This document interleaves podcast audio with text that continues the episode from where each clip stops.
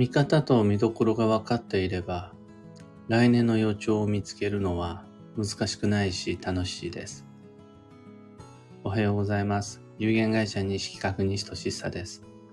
発行から20年、累計8万部の運をデザインする手帳、有機暦を群馬県富岡市にて制作しています。有機暦の発売は毎年9月9日。現在はお得な先行予約限定セットのご注文を受付中です。で、このラジオ、聞く暦では毎朝10分の暦レッスンをお届けしています。今朝は、暦を使って来年の予兆を見つける方法というテーマでお話を。まず、暦を使っての部分です。来年の予兆を見つけるためには、最初に超繁忙の月を探す必要があります。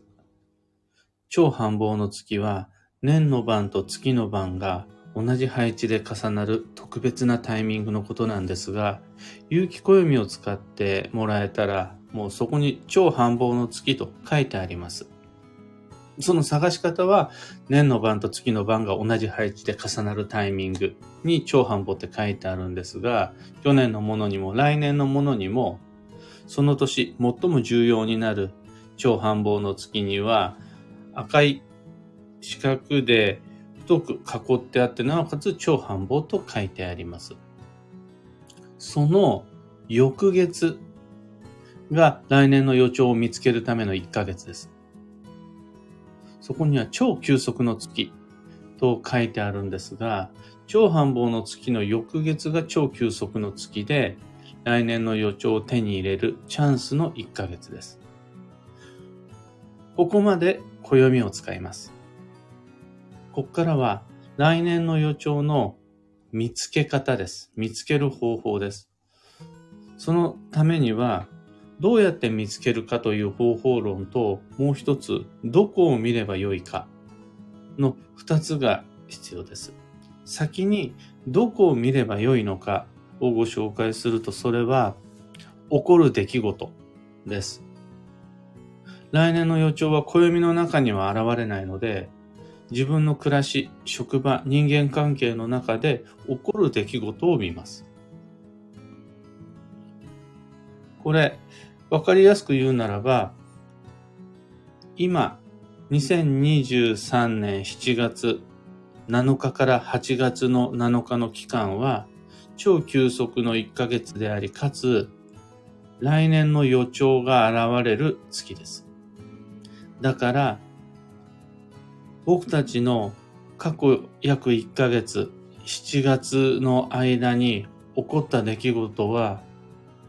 2024年の予兆です。また、この超急速の1ヶ月はあと4日間あります。今日、明日、明後日、その先と8月の7日まで続きます。この4日間の中でかかってくる電話、偶然目にした情報、人から指摘を受けたこと、これらは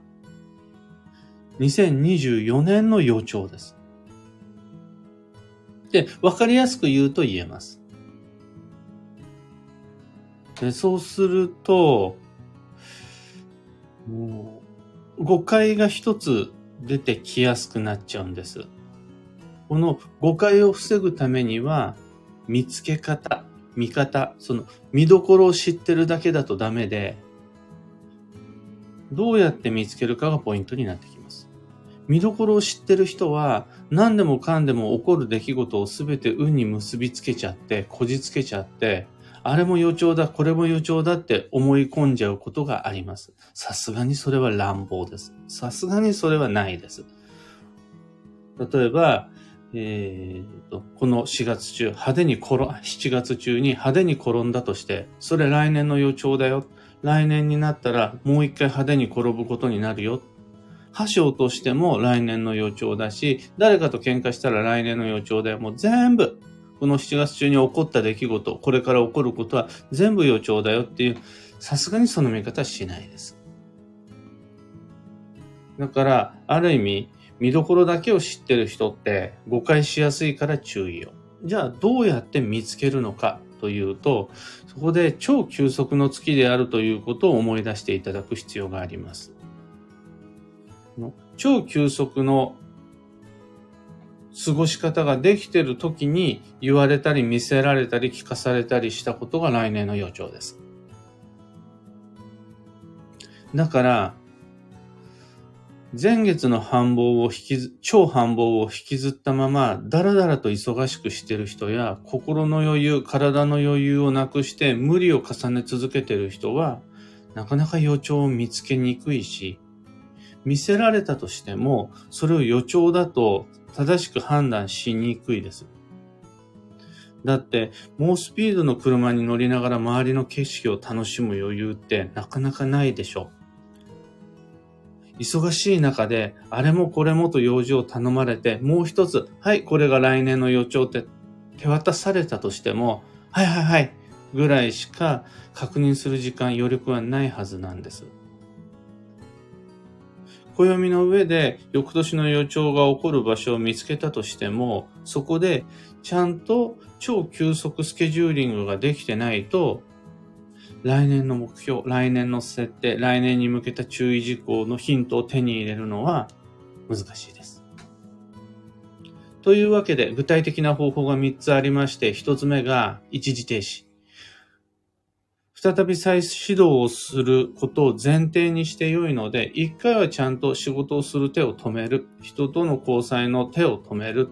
1回ちゃんとふっと一息つけるようにやっている行動を止める。そこで思いついたことや気づいたこと、見せられたこと、聞かされたこと、意図せずかかってきた連絡、それらは2024年、まあ、来年の予兆。無視しちゃいけない、勘違いだと思っちゃいけない大切なヒントだから、あ来年はこの人とのお付き合いが大切になるんかなとか、あ、来年はこのことを頑張ることになるんかな、あ来年はこのトラブルに気をつけなきゃなって、忘れないように暦にメモしておくことができると安心です。また、二つ目が休まるような行為をすること。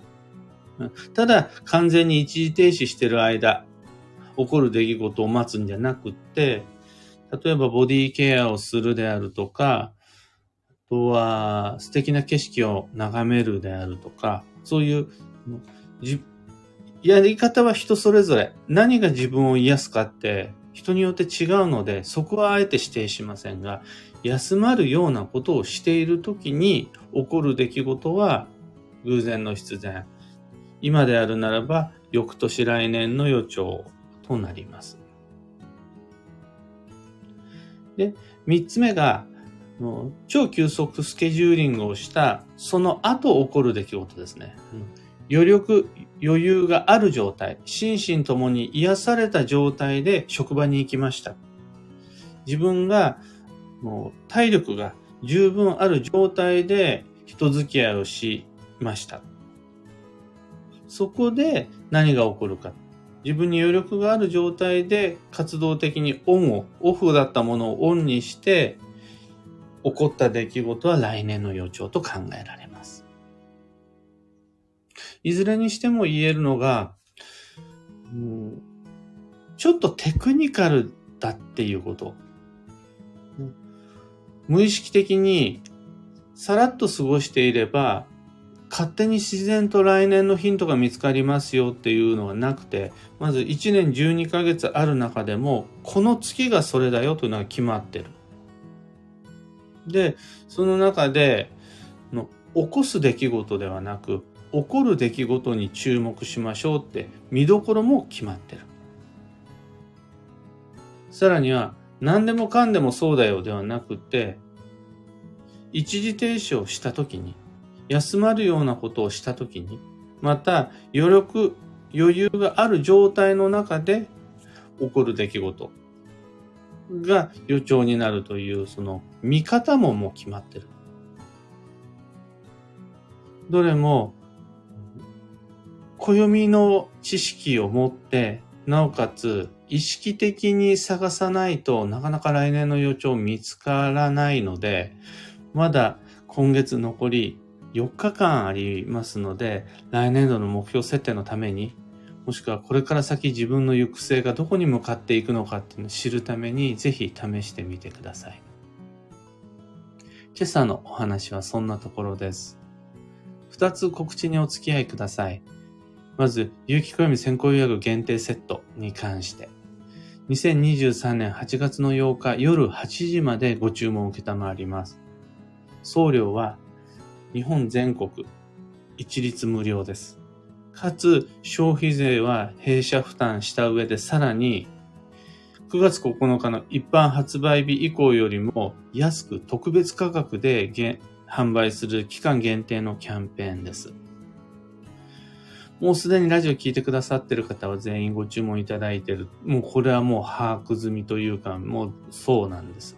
そうなんですが、その周りにいるお友達やご家族は必ず忘れてたっていう方と、買うことになるのに、今回の機会を知らなかったっていう方、毎年いるので、残りあと4日だよっていうことをぜひ教えてあげてください。ご協力をお願いいたします。あと、有機暦自体は先行予約限定販売が終わった後も、一般発売日9月9日以降普通に買えるので、そこはご安心ください。今回が最後のチャンスではないです。次に、いろんな街での暦のお話会に関して、現在確定している年内スケジュールにおいて、10月29日日曜日の吉祥寺が足されたりとか、あとは11月5日の日曜日がどの場所になるかっていうのが今、スケジュールを打ち合わせ中だったり、様々変更はあるものの、少なくとも足されていってます。あそこ中止っていうのが一つもなくて、どんどん足されていってるので、自分にぴったり合う場所と日程、あとね、曜日。これ探して、ぜひいろんな街行くので、お話し会、チャンスあったら会いに来てください。先行予約の方も、お話し会の日程スケジュール場所も、詳細は放送内容欄にて書いておきます。それと、業務連絡が一つ。運をデザインする暦ラボのメンバーの皆様、毎週金曜日は晩の読解講座です。この後朝8時半から結婚と離婚の基地計画をテーマに有機暦用いた具体的な鑑定方法をご紹介します。毎週金曜日のこの配信は僕個人としては有機暦インストラクター養成講座のつもりで弊社の鑑定基準、運と向き合う時の現実的な要所みたいなもの、理屈じゃなくて、実際の暮らしにどう生かすか、そのための秘訣を包み隠さずご紹介しています。世間一般のイメージとおそらく異なる結婚と離婚の運の見どころ、そのための行動計画の立て方、詳しく公開します。アーカイブ残すので、過去の配信とともにお時間のある時ご確認ください。さて、今日という一日は2023年8月4日金曜日一粒万倍日で転写日です。夏の土曜は今日入れて残り4日。ただ、土曜である前に超急速の7月があと今日入れて4日間続くということになるので、ここまで来たら、土曜保険を惜しみなく開封しながら自分の中の余力を何とか保って、来年の予兆をつかみに行きましょう。今日の幸運のレシピは、フルーツ大福。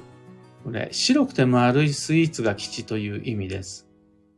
フルーツ大福の中では、いちご大福が最も有名ですが、いちごじゃなくても OK だし、なんならフルーツが入ってないあんこの大福でも OK です。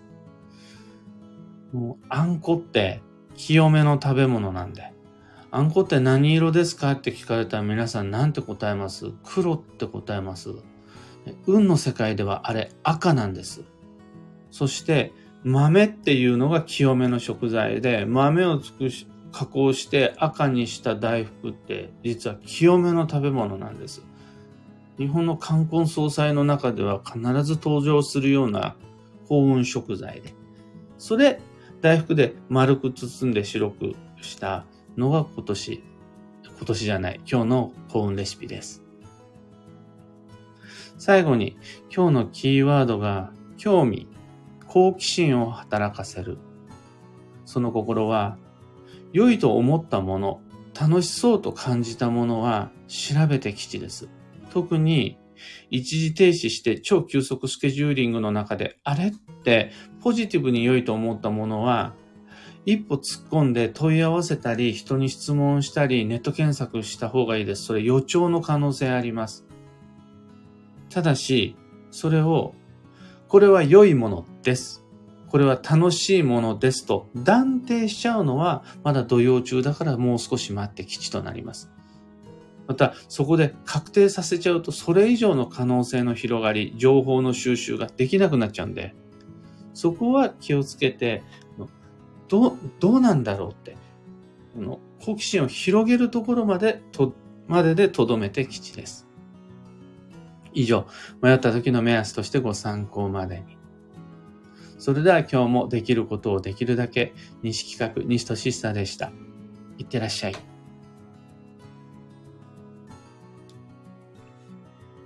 ミカさん、おはようございます。かよさん、おはようございます。たかさん、おはようございます。石川さゆりさん、おはようございます。小川ともみさん、おはようございます。マイクさん、おはようございます。花さん、おはようございます。今日はしっかり寝坊してしまいました。言い訳ではないですが、4時に起きたんです。昨日はもう早めに23時に就寝。そしたら4時に起きちゃって。で、そっからまだちょっと活動を始めるのには早すぎる。言って、6時半に目覚ましをかけた状態でもう一回寝たら気づいたら7時半でした。配信待っていただいた方、ご迷惑をおかけしました。あの、何も心配ないです。体調もバッチリ。ただ、早く起きすぎて逆に寝坊っていうパターンでした。こんなのもう土曜のせいでもないです。ボンミスです。ゆうさん、くれなさん、ロミさん、リーさん、ココさん、クーさん、キミコさん、バンドさん、キーボードさん、カンポ花子さん、ハープさん、アルココさん、おはようございます。今日のみんなのクラス待ちは、軒並み、例外なく、晴れ。晴れマーク一色。群馬県富岡市も朝から暑いし、なんなら昨日の夜寝苦しかったです。暑くて。今日も暑い一日になりそう。くれぐれもご無理のなきように、無理した分だけ2024年の予兆も見逃してしまうので、穏やかに時に完全一時停止しながら余裕持って参りましょう。ハープさん、来年の有機暦、もう今月末には届くんですね。時間経つの早いな、とのこと。ありがとうございます。今月末とは言わずに、もうお盆明けたらガンガン発送始めますよ。7月10日が今年の原稿制作の締め切りだったんですが、この締め切りバッチリ守ることができまして、おかげさまでもうどんどんどんどん印刷所に回っていって、僕が聞いた話では、お盆前には印刷製本が終わるらしいんですよ。で、そうすると、早ければ、早ければお盆前には西企画に有機暦2024が到着します。遅ければまあちょっとずれ込んじゃうこともあると思うんですが。で、あの、来たものそのまま送ることができないんで、その後全部梱包を解いたりであるとか、その在庫管理しなくちゃならないので、その商品を並べたりとか、缶の数確認したりとか、不良があったら困るので、検本がてら、それ梱包解いたものを一回チェックして、中にチラシが必要だったらチラシ入れたりとか、した上で、お盆中に発送することができる準備を整えて、で、もう8月の17日からどんどんどんどん発送を始めるので、早ければ18日、19日、7月中旬には、来年度の有機暦2024、お届けできます。からもう少しだけ、あと2週間だけお待ちください。クラシカルさん、おはようございます。カブさん、おはようございます。というわけで、今日もマイペースに運をデザインして参りましょう。僕も行って参ります。